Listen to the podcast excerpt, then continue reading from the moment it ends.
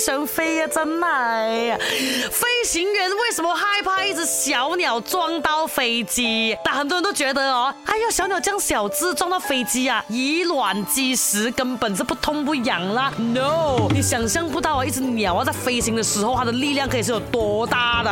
来看一看数据啦，那根据统计啊，全球大概有一千万宗这个飞机撞鸟的事故啊，其中有十二个 percent 是飞机损坏了，严重损坏的飞机啊是去到三个 percent 的，一只啊只有一千克的小鸟突然呜朝着飞机冲过来，相撞啊只有三毫秒吧，可是小鸟带给飞机的冲击力啦，大概是相当于一颗炮弹砸到飞机上面的。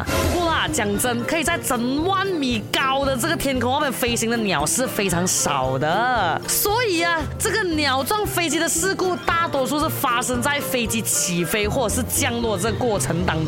其实小鸟撞飞机哦的这个情况是非常少的，比较多的呢是小鸟被吸进了这个飞机的发动机里面。小鸟啊，不止粉身碎骨啊，就连是发动机的叶片哦都会摧毁。如果是在万米高空飞行的飞机遇到这种情况，哦，后果真是不堪设想啊！我知道，我知道你要问什么。世界上有这么多鸟，怎样赶走完所有的鸟，远离那个飞机呢？应该怎么办呢？那其实呢，航空公司想了很多办法的，比如在机场那边呢是有配备的驱鸟员的，然后利用高空驱鸟弹呢、警报等的方法去驱赶附近的鸟群。在飞机啊起降点就会安排一辆黄色的车，很多人以为哦它是引导车，其实是驱鸟车啊。所以我很想跟所有的小鸟说，你们可以小心飞吗？不要飞到去飞机那边，可以吗？虽然你们是小鸟，可是也是一个小生命啊，我们也不想看到小动物们有什么事的吗？对不对？